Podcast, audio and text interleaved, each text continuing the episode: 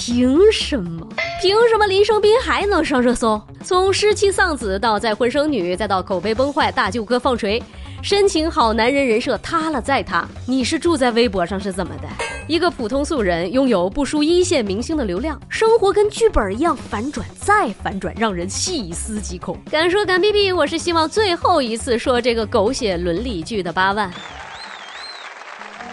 都说清官难断家务事，但林生斌这件事儿发酵到现在，几乎是全民追踪，各种名侦探都在分析他的时间线、个人行程，恨不能把他这四年的分分秒秒翻个底儿朝天。有怀疑他搞封建迷信、镇魂井的，有指责他婚内出轨不是人的，有爆料他在纵火案事发时故意关机的，甚至有人阴谋论说他害死前妻和三个孩子的。对于这些有的没的，林生斌一开始的态度是不解释、不声明、不回应。这样的沉默无异于火上浇油，有事儿越来越热闹。直到前天晚上，在盘点林生斌事件时间线登上热搜后没多久，本尊终于忍不住了，一口气连发五条长篇大论，回应近段时间来的种种争议。有一说一啊，这个小作文写的呀，文采斐然。不知道林先生是哪个小学毕业的，语文功底着实令人惊叹呐！厉害死你了！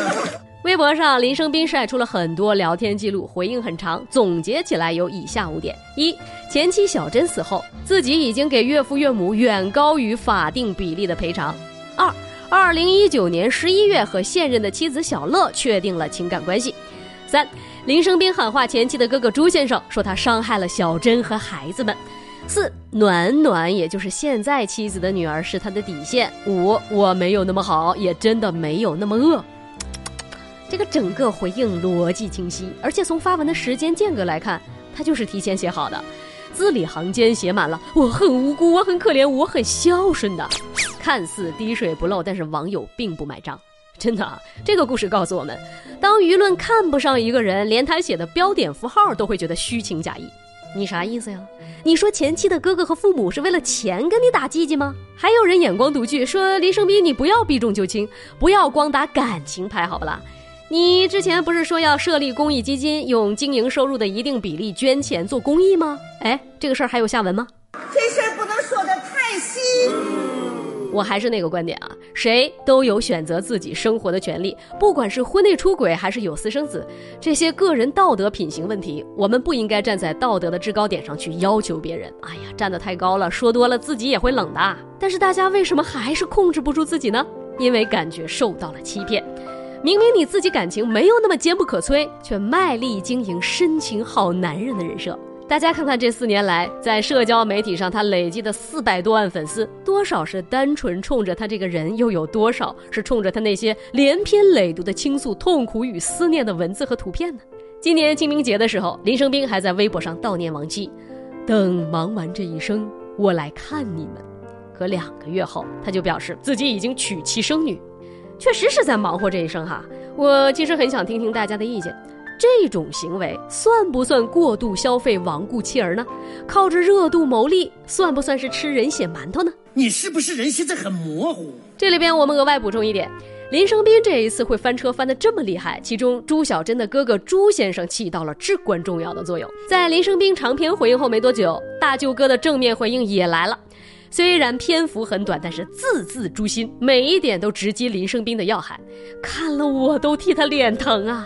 朱先生直言，从不曾消费妹妹和妹妹的孩子，言语之间直接反击了林生斌，坐实了其一直在消费亡妻的事实。紧接着，大舅哥内涵林生斌，到现在还在装睡，还没有认识到自己的错误。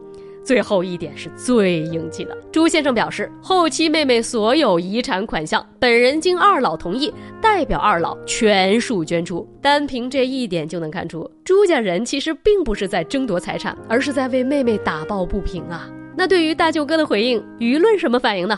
拍手叫绝，漂亮！这一前一后两份回应反响形成了鲜明的对比，一个长篇大论毫无重点，一个简单明朗深得人心。正所谓身正不怕影子斜呀。此外，两份回应也能看出一个人的格局。